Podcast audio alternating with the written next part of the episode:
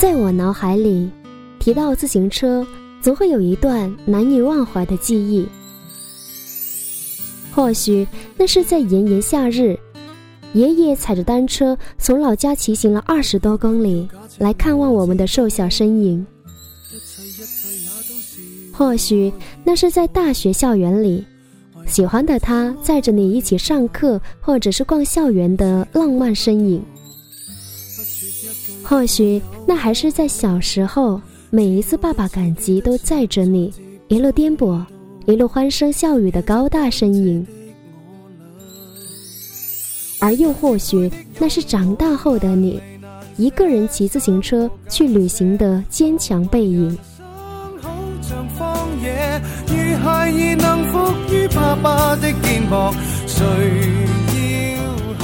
嘿，我是李兹，这一次呢，我又迫不及待想跟你来分享属于我们和自行车的独家故事。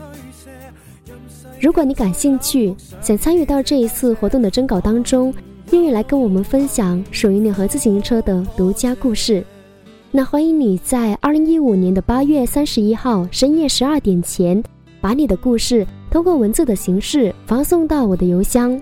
我的邮箱是理想空间四个汉字的首拼音再加上数字二零一四 @QQ.com，也就是 L X K J。二零一四 at qq dot com，l x k j 二零一四 at qq dot com。这篇征稿呢，没有特别要求，字数也不限，只要求是真实原创。另外呢，欢迎你在邮件里边写明你的名字，不然的话呢，可能我不知道到底是哪一位听友给我发来的信。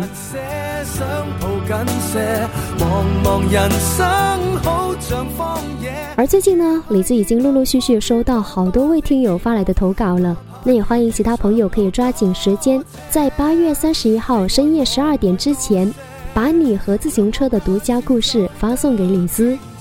而故事一旦被采用的话呢，将会在九月十三号萤火虫网络电台地铁零号线的节目当中来直播。而节目录音呢，也会在励志 FM 等多个平台来播放。而且这一份独特的记忆呢，李子将会在独自录好之后，做一份特别的礼物送给你。好了，接下来我就等待大家的投稿喽。